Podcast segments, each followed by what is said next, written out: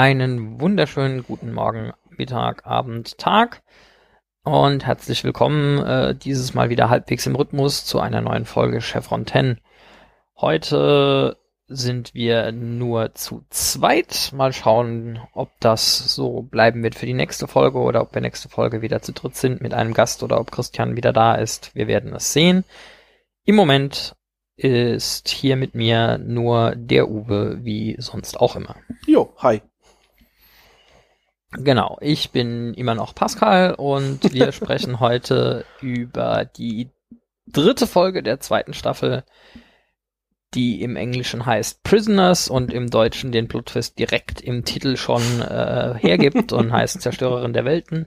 Ursprünglich in den USA ausgestrahlt am 10. Juli 1998 und in Deutschland am 25. August 99 ausgestrahlt. Ja, und äh, eine kurze, mehr oder weniger umfangreiche Zusammenfassung hat für uns äh, Uwe. Mehr oder weniger umfangreich, das trifft's ganz gut. SG1 ist auf einem fremden Planeten gelandet.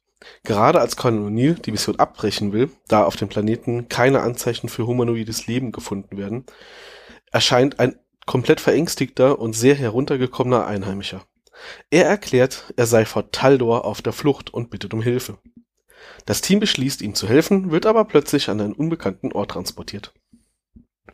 Dort wird SG-1 beschuldigt, einem geflohenen Mörder helfen zu wollen. Daniel erkennt, dass Taldor ein Staatsorgan dieses Planeten ist und für die Rechtsprechung zuständig zu sein scheint. SG-1 versucht dem einheimischen Gericht zu erklären, dass sie über die genauen Umstände nichts gewusst haben, doch aller Beteuerung zum Trotz beschließt Taldor, die fünfköpfige Gruppe zu lebenslanger Haft in einem Gefängnis zu verurteilen.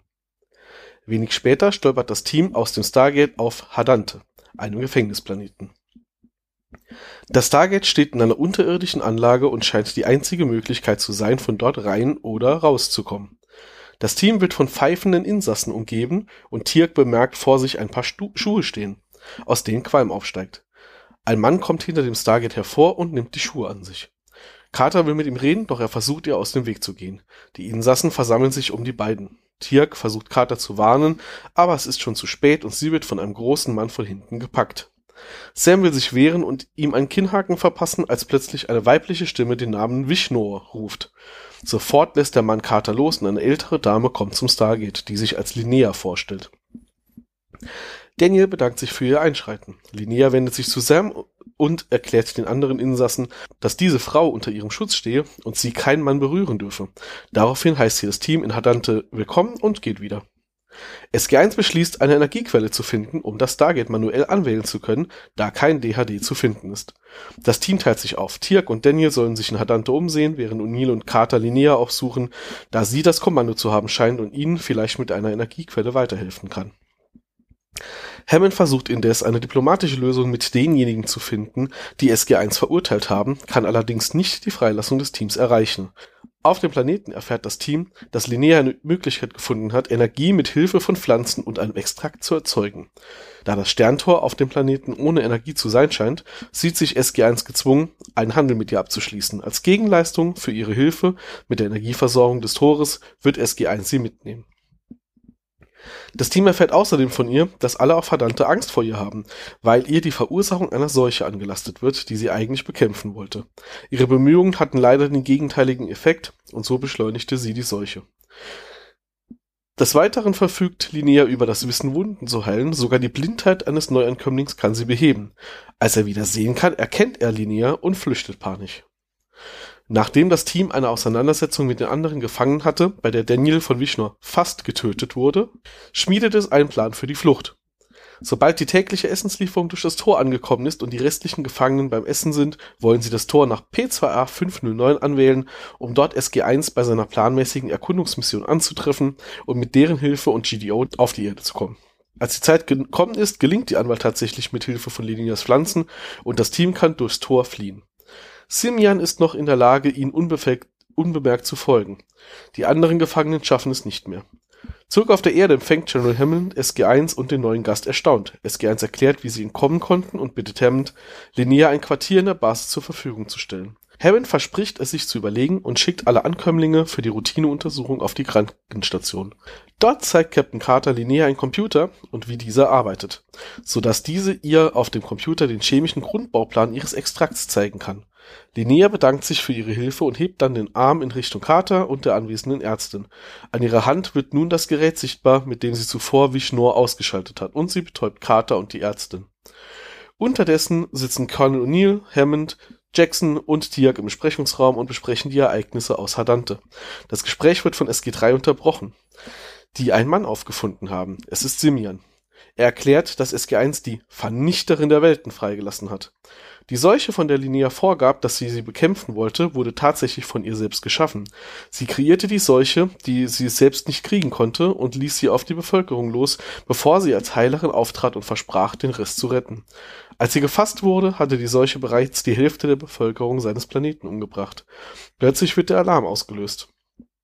SG1 und Hammond gehen sofort in den Kontrollraum. Carter kommt dazu und erzählt, was gerade passiert ist. Das Stargate wird vom Computer angewählt und der, Tor der Torraum ist abgeschottet. Doch Carter erhält keinen Zugriff mehr ins System. Als die Explosionstore geöffnet werden können, ist das geöffnete Stargate und davor Linia zu sehen, bevor sie durch das Stargate geht. Das Tor schaltet sich ab und das komplette System fällt aus. Nur ein Bildschirm mit einer Nachricht bleibt eingeschaltet. Alle Schuld ist beglichen. Darauf wiederholt Daniel die Worte des Mannes, dass sie die Zerstörerin der Welten freigelassen haben. Abspann. Jo. Ja, okay. Bin gespannt, wie viel davon im Schnitt übrig bleibt, aber da, das hat jetzt einige Versuche gebraucht. Hoppla. Äh, sehr, sehr schön, sehr schön fand ich die, die unbefleckte Verfolgung. ja, äh, ähm, vielleicht muss ich das so lassen, damit es witzig ist für die Zuhörer, genauso wie für uns. Ja, ja keine Gut. Ahnung. Heute habe ich irgendwie Probleme, meinen eigenen Text vorzulesen. Passiert. ah, lesen wird überbewertet. Absolut. Das komplette System fällt aus. Alle Lichter sind aus. Ein Bildschirm leuchtet noch. Selbst die Notbeleuchtung ist ausgegangen, aber ein Bildschirm geht noch. Was man mit den Computern im Center so alles steuern kann viel, Spaß, viel spaßiger finde ich tatsächlich den Opener in diesem Dings. Wir haben eine Gesellschaft, die irgendwie das Stargate verwendet, sämtliche Gefangene äh, abzutransportieren. Mhm. Aber das Stargate steht mitten in einem Sumpf und es gibt keine Anzeichen für humanoides Leben im Umfeld. Aber wir schicken da regelmäßig größere Mengen Gefangene durch. So, wenigstens ein Helilandepad oder so? Keine Ahnung. Äh, was? Ja, äh, gut, die haben ja auch irgendwie so Teleport-Funktionen, ne? Vielleicht werden die einfach immer mit so einem Wachtrupp Force Gate teleportiert, durchgeschubst, wegteleportiert. Ja, aber, aber, ja, nee. Also irgendwie, ich, ich verstehe, warum man das als Opener haben will, aber es, es wäre auch durch, ja, da ist halt ein Helipad und äh, nachdem wir jetzt irgendwie festgestellt haben, okay, hier gibt's eine, irgendwie eine Zivilisation, wir haben aber keine Ahnung, was geht und dann kommt halt trotzdem der Typ und Hispanisch hätte genauso gut funktioniert, wäre weniger komisch gewesen. Ja, ja, das stimmt. Ähm, ergibt halt irgendwie wenig Sinn. Also sie haben versucht, die den, den Opener so zu stricken, von wegen, ach, hier sind ja gar keine irgendwie humanoiden Lebewesen, das ist ja langweilig, da können wir wieder nach Hause. Und so diesen dramatischen Bogen von, eigentlich sind wir schon auf dem Rückweg und dann ist alles schief gegangen, aber das war ja eigentlich gar nicht nötig. Also ich bin nach wie vor der Auffassung, ähm, sie wollten einfach mal was anderes machen. Ich weiß, es gibt zu wenige Folgen, in denen SG1 im Opener einfach durch äh, British Columbia Wildnis stapft. Und deshalb haben sie da, nein, keine Ahnung, also da, da hätte man irgendwie wenigstens ein Stargate-Set mit äh, 20 Styropor-Block-Ruinen oder einem Control-Panel oder sowas äh, hätte jetzt auch nicht so viel mehr gekostet. Naja, okay. Wobei natürlich äh, die Frage ist, ähm, diese, wie heißen sie, Titaldor. Ähm, Linnea erwähnt ja in der Geschichte, dass ähm, äh, die Taldor über mehrere Planeten oder ganze Systeme herrschen, keine Ahnung. Auf jeden Fall ja ähm, schicken sie von verschiedenen Orten aus die, die Gefangenen halt in dieses Gefängnis. Und wer weiß, vielleicht ist auf dem Sumpfplaneten halt wirklich kaum jemand unterwegs, weil das ja ein heiliger Ort ist. Wir hatten das ja schon mal bei anderen Gelegenheiten. Das ist vielleicht einfach der ganze Planet ist ein Sumpfplanet. Der ganze Planet ist ein heiliger Ort. Und keine Ahnung, wie der andere da gelandet ist, aber wenn man da rumläuft, kriegt man halt Ärger. Und deswegen sind selten Gefangenentransporte über dieses Gate nach äh, Gefängnisplanet-Dings. Ja, also es ist, es ist irgendwie von so von vorne bis hinten einfach ein bisschen inkonsistent. Ja, es wird ja Ähm. nur am Anfang kurz gezeigt, wie diese Welt dort eigentlich aussieht und deswegen spielst ab dann einfach keine Rolle mehr. Die, die, die größere Fragwürdigkeit, wobei das wahrscheinlich insbesondere 1998 noch äh, keinem Menschen aufgefallen ist, äh, mit meinem biologischen Hintergrund, ist der äh, kalte Fusionsprozess biologisch katalysiert. So, äh, n- nein. Einfach nur nein. Ja. das ist halt Also- 90er Jahre Sci-Fi, ne? Es halt ist 90er Jahre Sci-Fi und- und fairerweise- Fantasy. Es ist, es ist noch weniger schlimm dumm als, äh, als vieles in, in, in Star Trek, insbesondere weil in den 90er Jahren es tatsächlich irgendwie eine Experimentereihe gab, die zumindest vorübergehend Anlass zur Hoffnung gab, dass kalte Fusion irgendwie funktionieren könnte. Mhm. Insofern war das damals irgendwie ein, ein bekanntes Schlagwort und so, okay, meinetwegen, aber, aber trotzdem nein. Ja, ja. Ähm, und die erwäh also ich, wir haben jetzt gerade einen Bogen geschlagen. Ich weiß nicht, wie, das, das kam eben nicht so ganz raus bei der Zusammenfassung. Mal für die Zuhörenden noch zum, zum Abholen. Ähm, Linnea hat da so lustige Wurzelknäuel, tropft da das, was sie aktivieren, drauf, dann leuchtet das Wurzelknäuel und setzt Energie frei. Ähm, witzigerweise äh, angeblich irgendwie durch äh, kalte Fusion.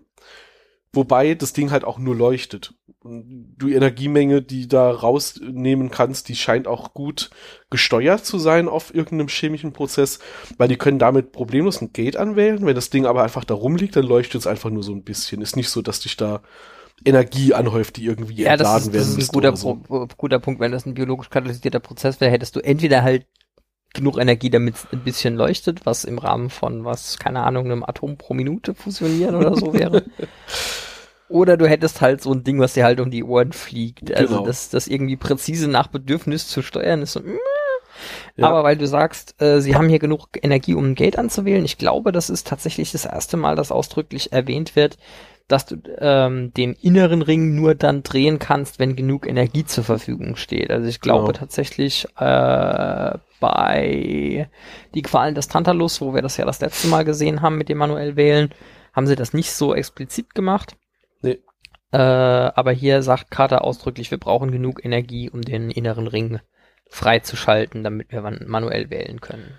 Ich habe tatsächlich an der Stelle gedacht, das ist ein Übersetzungsfail, weil äh, das Zitat war, wir brauchen Energie, um den Superkonduktor freizusetzen. Und ich dachte so, das ergibt gar keinen Sinn. Von was reden die denn da? Und äh, im Englischen ist aber the superconductive ring on the Stargate. Also es Ja. ist dann wirklich gemeint, äh, damit der Ring beweglich ist. Und das, das wurde dann danach klar. Ähm, wir haben ja auch, bisher ist es nicht so etabliert, aber wir lernen ja noch später in der Serie, du brauchst ja nur genug Energie, um für eine, ich weiß nicht mehr, ein paar Nanosekunden das Gate zu öffnen. Und ab dann kannst du ja die Energie auch von der anderen Seite beziehen. Das heißt, wir brauchen nicht unbedingt die Energiemenge, die wir brauchen, um da Menschen durchzuschicken zu, zu, äh, durchs Gate, sondern auch mit diesen Wurzeln reicht es im Zweifel, dass es, dass es gerade so angehen kann und den Rest äh, zieht's dann zur Not einfach aus dem DHD oder halt vom, im- vom Erden, na, nee, sie reisen ja nicht auf die Erde, also halt vom DHD-Kristall auf der anderen Seite. Ja. Ähm, was ja äh, noch in Zukunft auch manchmal ein sehr praktisches Phänomen sein wird. Ähm, ja, jetzt habe ich natürlich direkt vergessen, was ich sagen wollte. Das so ist, wenn man, wenn man noch eine coole Story hat. Genau, äh, ist übrigens einer meiner Lieblingssprüche aus dieser Folge. Ich äh, habe das deutsche Original gerade vergessen, deshalb übersetze ich jetzt gerade etwas frei. Aber aus dieser Szene von wegen äh, Free Up the Superconducting Ring ist dann äh, O'Neill als nächstes mit Okay, also wir suchen eine Energiequelle. Tiaik, schau böse und geh vor. Äh, Läuft. Sehr schön, ja, ja. Auch, auch die Reaktion dann von Tiak, so Augenbraue hoch und, naja, hat aber schon verstanden und geht dann halt auch wirklich vor. ja, sehr, sehr witzig. Tiak macht ein böses, ähm, leider aus irgendeinem Grund so ein Detail-Ding, statt äh, mach ein böses Gesicht und geh vor, sagt er halt, mach ein böses Gesicht und sieh dich um, aber ist an der Stelle fast egal. Äh, es ist ja eigentlich sowieso nur für den Gag. Ja. Was Ja. ich sehr schön finde, auch hier, ich habe das letzte Folge schon mal gesagt, sie geben sich hier Mühe von vornherein zwar Handlungsbögen irgendwie abzuschließen, noch innerhalb derselben Folge, aber gleichzeitig Fäden offen zu lassen, um Sachen später nochmal aufgreifen zu können, was ja hier auch getan werden wird, wenn auch etwas unerwartet. Ähm, also sie haben hier irgendwie so diesen Handlungsbogen von, ja, SG1 wurde irgendwie ins, in den Knast gesteckt für Zeug, wofür sie nichts konnten und äh, haben dann jemanden mitgebracht und das war vielleicht keine so gute Idee. Das ist alles irgendwie so in sich geschlossen, aber gleichzeitig so linear ist jetzt da draußen und wird vielleicht später wiederkommen. Ja, das haben sie ja äh, tatsächlich relativ schön gemacht, weil äh, zu dem Zeitpunkt ist ja noch so, ja, die Galaxis ist riesig.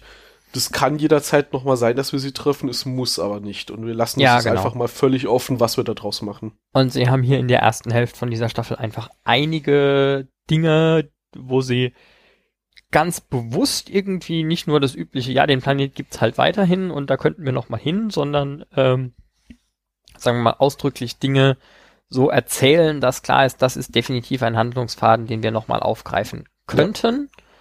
Äh, nicht alle davon werden auch wieder aufgegriffen. Das hier ist einer davon, der später noch mal kommt. Mhm. Aber das finde ich eigentlich sehr schön, dass es sich in der ersten, äh, in dieser, ja, am Anfang von dieser zweiten Staffel da ordentlich Mühe geben, zu sagen, okay, wir wollen hier irgendwie ein größeres Universum, ein lebendiges aufbauen, wo halt auch nicht Sachen einmal passieren und dann nie wieder erwähnt werden. Ähm, oder zumindest nach Möglichkeit, dass eher die Ausnahme als die Regel ist. Was aber gerade hier jetzt so ein bisschen schwierig ist, weil sie haben natürlich aufgebaut, dass diese Vernichterin, ich habe im Kopf Zerstörerin der Welten, aber in der deutschen Synchro heißt es tatsächlich Vernichterin der Welten. Ähm, bin ich sicher, ob sie vielleicht später mit Zerstörerin übersetzt wird. Ähm, also sie haben sie ja quasi ja irgendwie jetzt freigelassen und haben damit eine Gefahr erstmal mm, darum rennen. Ja.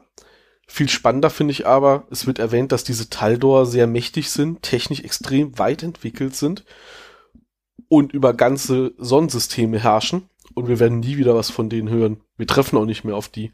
Also offensichtlich werden wir auch nie wieder auf einem Planeten landen, wo die zufälligerweise regieren. Äh, sehr praktisch, weil offensichtlich sind die relativ schnell dabei, dich wegzusperren. Das finde ich ein bisschen schade, weil ähm, ja, es, es wird halt hier wieder das Fass aufgemacht. Da draußen sind Mächte mit Möglichkeiten, die wir uns noch gar nicht vorstellen können.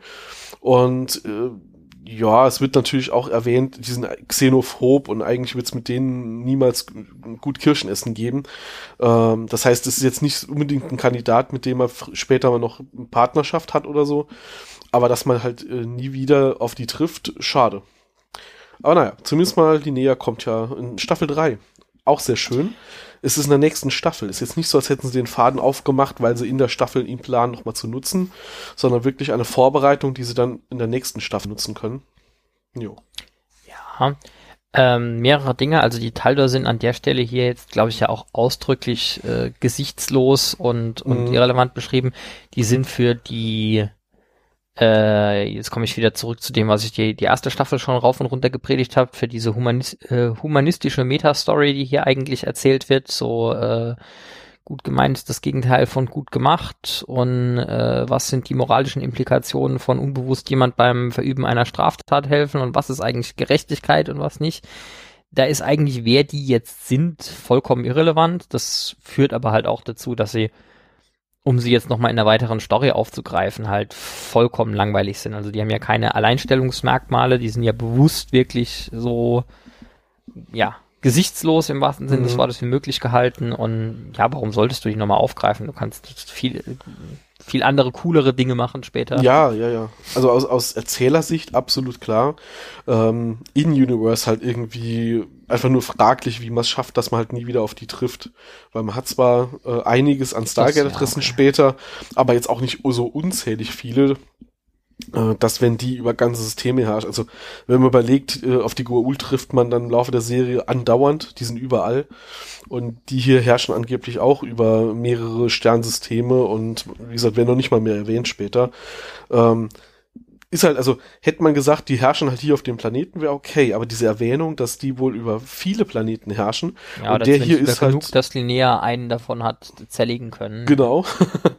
Und der, auf dem sie gerade das Gefängnis betreiben, ja, da ist halt irgendwie kein Leben mehr. Da haben sie halt in, in Australien draus gemacht oder so.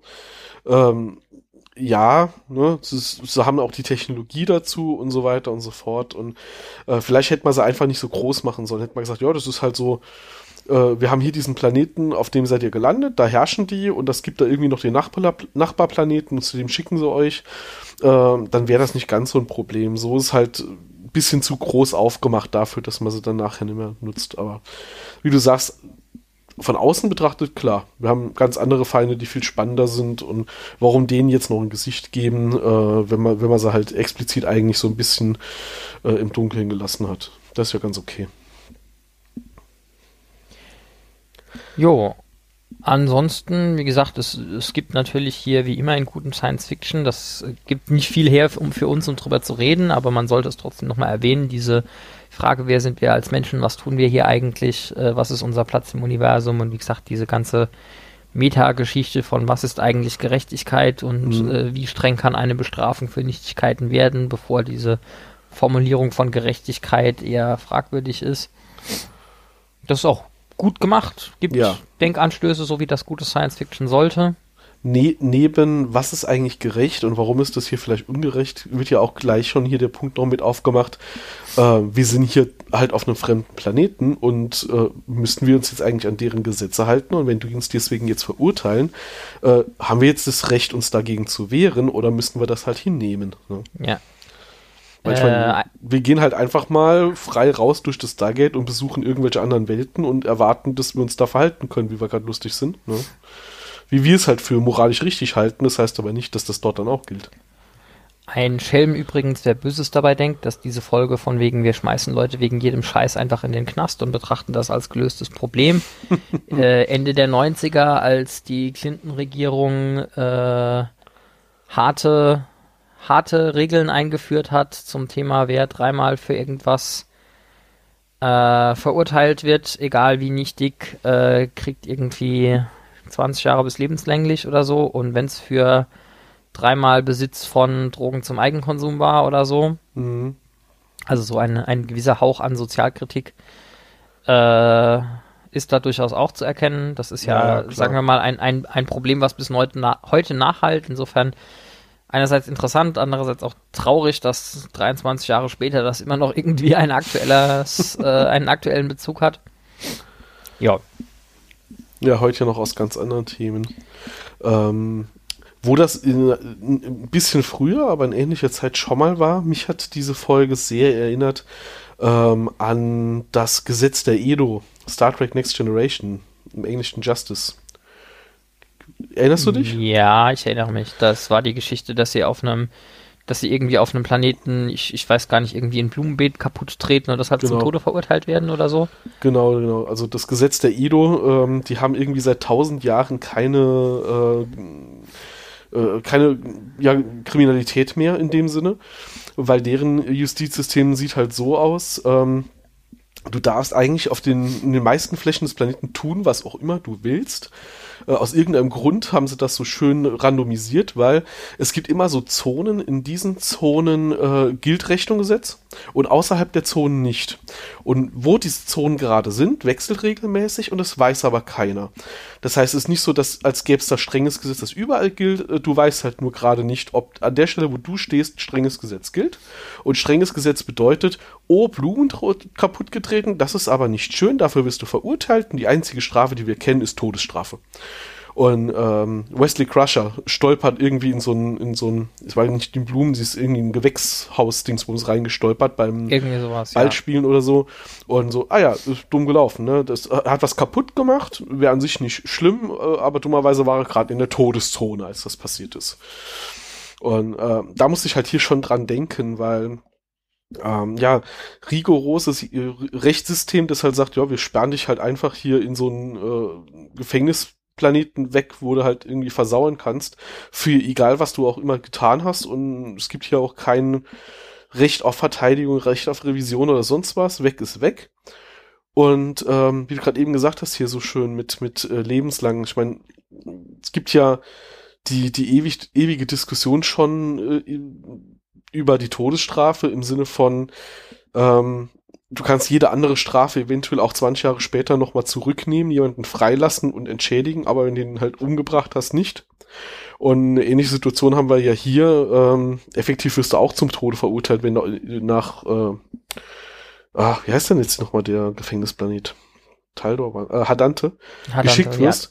bist du ja fast zum Tode verurteilt und ist es rein technisch gar nicht möglich, dass du dort wieder wegkommst, ist so die Idee. So wie sperren dich halt ins Loch, kannst halt versauern. Tschüss. Was du getan hast, ist egal. Du hast irgendwas getan, was wir nicht gut finden. Ne?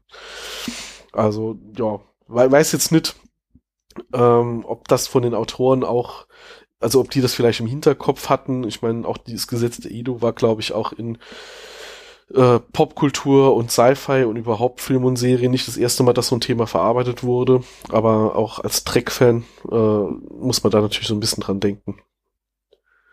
Ja, ist, äh, ist ein guter Vergleich. Ähm, ja, wir, wir sehen auch immer wieder, also es gibt keine Story, die du in Science Fiction äh, schreiben kannst, zumindest nicht für eine stundenlange äh, äh, Fernsehepisode, die nicht schon irgendjemand anders sich mal irgendwo ausgedacht hat in ähnlichen ja. Zügen. Es äh, gibt immer wieder Parallelen, das stimmt. Ja, du hast hier noch so ein paar äh, fragwürdige Übersetzungsdinger äh, notiert. Ich, ich finde dieses auf einem basischen Level für ein, für ein Basic-Level ist, ist irgendwie auch so, ja.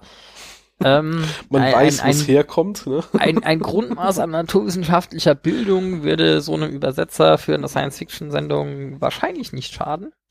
Also ich meine, als, als Linnea erklärt, wie sie diese Energiequellen da erzeugt, sagt sie halt, that allows the organic material uh, to interact on a basic level. Ja, okay, ich kann, ich sehe, wo es herkommt, dass es irgendwie auf einem basischen Level wurde. Das ist halt äh, dumm gelaufen bei der Übersetzung. Ähm, aber viel schmerzhafter ist dann irgendwie die, der nächste Satz, wo Carter dann halt ähm, erklärt, äh, ja, that's on atomic. Basic Genau, Atomic Mind. Äh, ja, dann sagt er halt so, ja, on Atomic Level und im Deutschen haben sie aus Atomic dann irgendwie atomistisch gemacht. Und, boah. das schmerzt dann halt schon so richtig. Und ähm, ja, dann erklärt sie irgendwie O'Neill noch, was da hinten dran steckt. Und fängt dann auch noch, auch schön eigentlich, er fängt dann noch zu, an zu erklären, so, wenn wir wüssten, wie das funktioniert, dann, dann könnten wir quasi die Umweltkrise auf der Erde lösen und, nie so, ja, aber bringt's uns hier raus, der Rest interessiert mich gerade nicht so wirklich.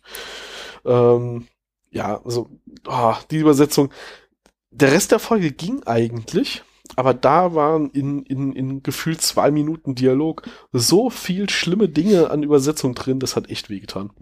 Ja, also der andere, der mir noch auffällt, wo ich sage, okay, ähm, man sieht an ein paar Stellen, dass man diese Skripte Leuten zum Übersetzen gegeben hat, die offensichtlich äh, nicht oder nur sehr flüchtig über den Rest der Serie drüber geschaut haben. Es wird hier an einer der wenigen Stellen in der Serie, dass äh, der volle Name für das DHD benutzt, das Dial Home Device.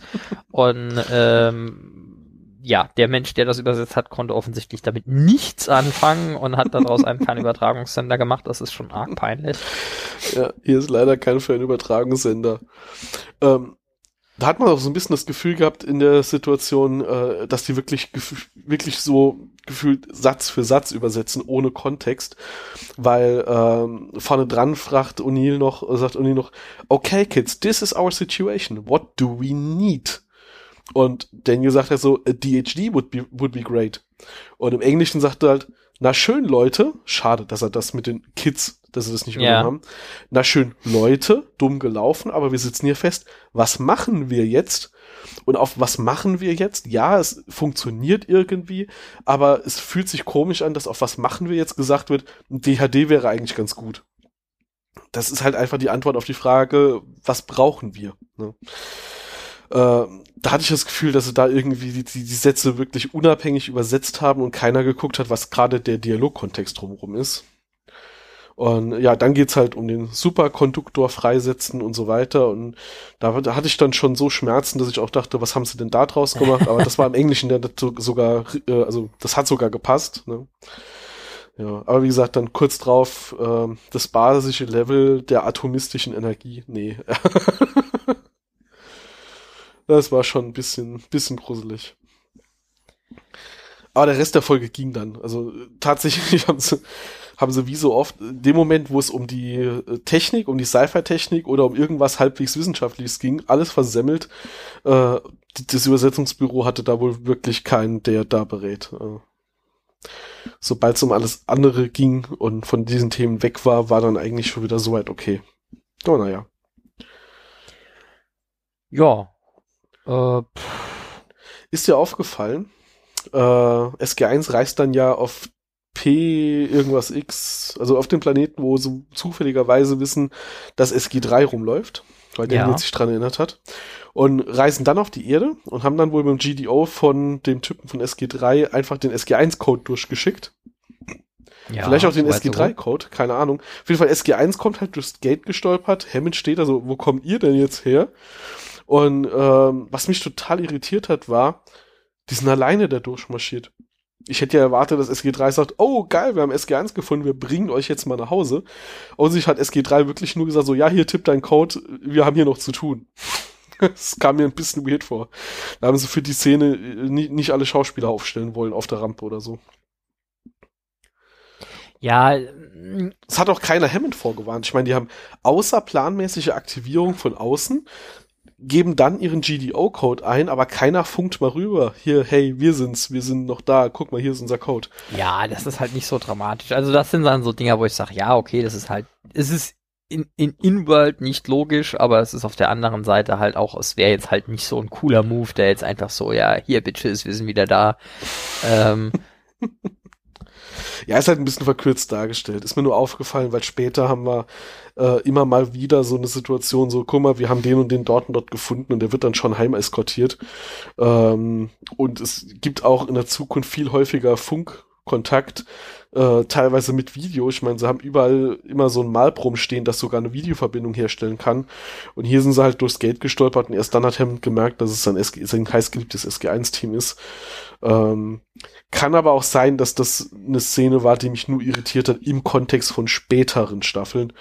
Ähm, bisher hatten wir das, glaube ich, noch nicht so häufig, dass sie verschollen waren und dann doch wieder aufgetaucht sind. Ich wollte gerade sagen, später so, oh, unerwartete Aktivierung von außen, okay, das müsste jetzt SG1 sein, die sind irgendwie seit 48 Stunden für tot erklärt, können ungefähr hinkommen. ja. Ist, ist Daniel heute eigentlich schon gestorben? Ja, ah, dann ist es wahrscheinlich der. irgendwie sowas, keine Ahnung. Äh, eine Anmerkung noch, du hast hier irgendwie noch als, als Notiz äh, auf, auf unserem schlauen Zettel stehen, äh, warum man äh, bei den äh, Stadtdiplomaten hier SG9 mit Kovacek schickt. Also tatsächlich wird das irgendwo in dieser Folge, ich vergesse wo, erwähnt, dass SG9 ausdrücklich das Diplomatie-Team ist. Ah, Also der oh, ihr das Job ist ich. ausdrücklich irgendwie diplomatischen Bullshit zu machen. Ah, das heißt, Das da haben sie nämlich- wirklich diplomatisch trainierte Leute in ein Team Genau, gesteckt für solche äh, Sachen. Es, es, es Mhm. steht in irgendeinem Wiki an den Notizen zu dieser Folge, es ist tatsächlich das erste Mal, dass äh, man erfährt, dass verschiedene SG-Teams verschiedene Ah. Schwerpunkte haben. Das sieht man in späteren Folgen noch mehr. Also es gibt irgendwie ausdrücklich Anthropologie-Teams und ausdrücklich äh, Diplomatie-Teams und ausdrücklich, was weiß ich, Physiker-Hansels oder sonst irgendwas. Mhm. Also jedes Team hat so seinen eigenen Schwerpunkt. Okay. Ich glaube, das einzige Mal, wo das so bisschen, bisschen kam bisher, ist, es gibt irgendwie so ein, zwei Folgen, wo sie, äh, ich will sagen SG4 oder so äh, mitnehmen, was ein Marine-Team ist. Das heißt, das sind ausdrücklich reine Kampfhandels. Die, die Mhm. haben sie irgendwie schon, schon ein paar Stimmt. Mal einfach als Wachtrupp dabei gehabt.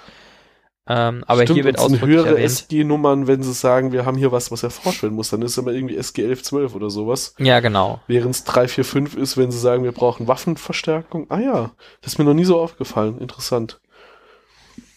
Ich fand die Szene halt so, so, so toll, als Hammond dann einfach mit vor die Taldor gestanden ist und so, ja, hier, äh, ich habe meine Leute da geschickt.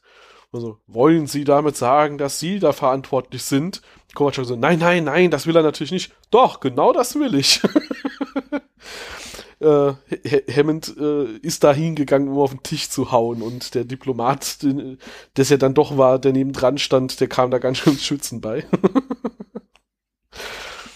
Äh, ja, ich habe auch schon damit gerechnet, also nee, ich, man, man kennt ja die Folge schon, aber man könnte in dem Moment damit rechnen, dass eventuell Hammond einfach gleich auch auf äh, dem Gefängnisplaneten landet und dann mit SG1 sich irgendwie rausschlagen muss. Aber die Taldor sind zwar relativ rigoros in ihrer Rechtsprechung, aber an der Stelle wenigstens logisch konsequent. So, hast du ihnen befohlen, eine Straftat zu begehen? Nein. Ja, dann bist du auch nicht verantwortlich. Tschüss.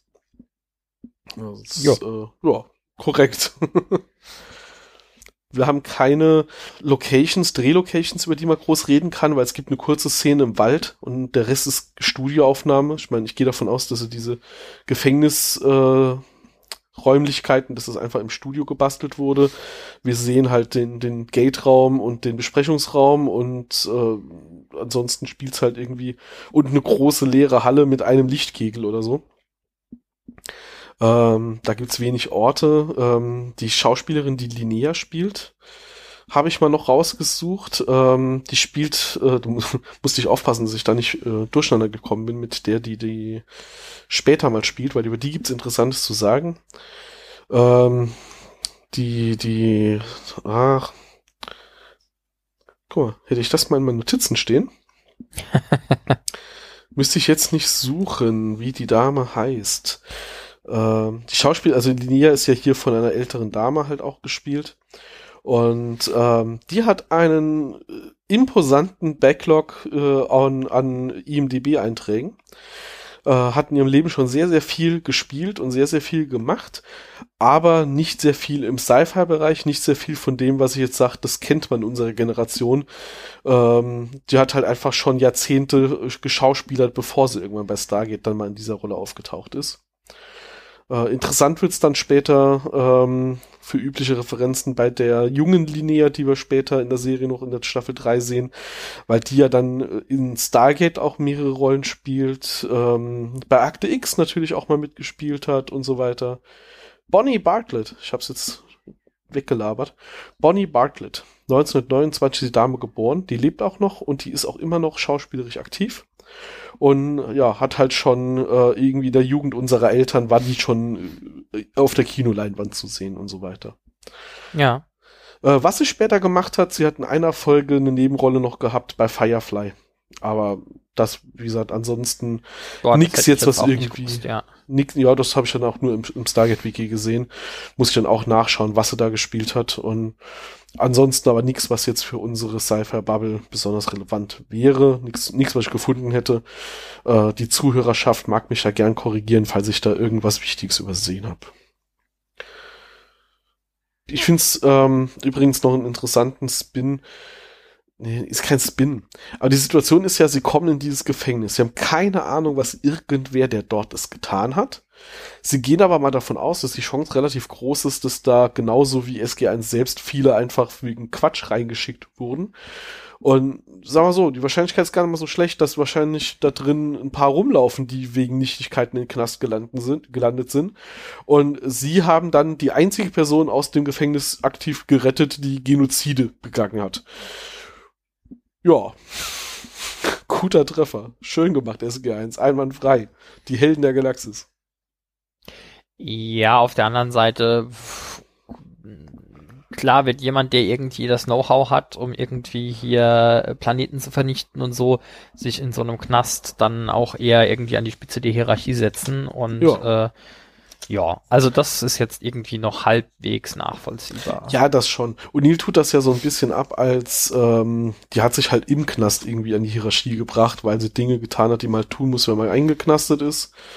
Ähm, ja, es wird ja dann auch schon angedeutet, dass alle auch wirklich Angst vor ihr hatten, äh, haben und auch der blinde Mann, den sie heilt, der wird ja sofort panisch, als er sie erkennt. Ähm, Technisch hat sie auch wirklich was drauf. Sie hat ein interessantes Handgerät auch. Ähm, wirkt so wie eine Abwandlung von diesen Gua'uld-Handgeräten. Sieht aber anders aus und wirkt auch irgendwie ein bisschen anders. Macht aber dasselbe Geräusch. Äh, mit dem sie ja da den, den Waschnor, den großen äh, ja, Berserker, der da unten im Gefängnis rumläuft. Äh, ich, ich dachte zuerst um, also, also ausnockt, aber kommt ja nachher raus, dass er sogar wirklich tot ist. Und später im SG-Center betäubt sie damit ja auch Leute. Also da, da gibt's irgendwie eine Parallele, ist aber kein Goa'uld-Gerät, ist irgendwas anderes, äh, vielleicht auch von ihr selbst gebaut. Mhm.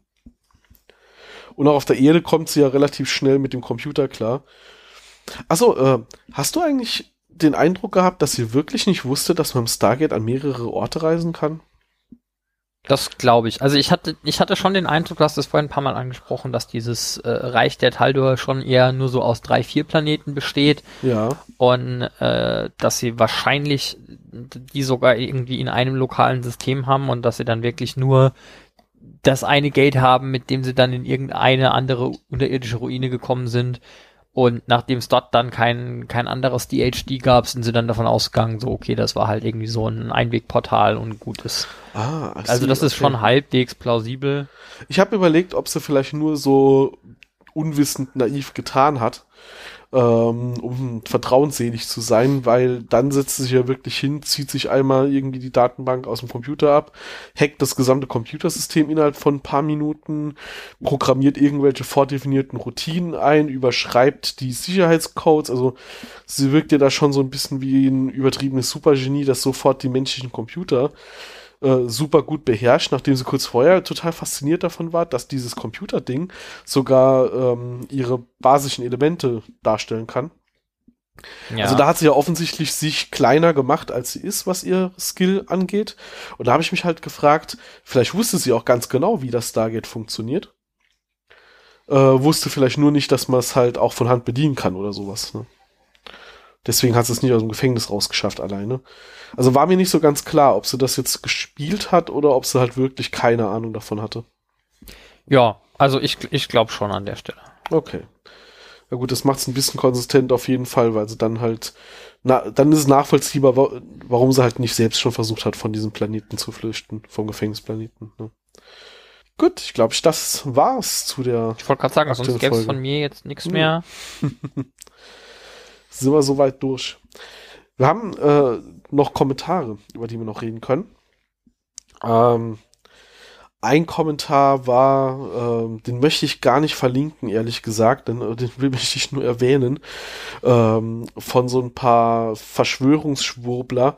Äh, da gibt's irgendwie wohl in manchen Telegram-Gruppen gerade die Diskussion, dass die CIA irgendwelche Dokumente geleakt hätte und dass es sowas wie ein Stargate-Programm halt wirklich gibt.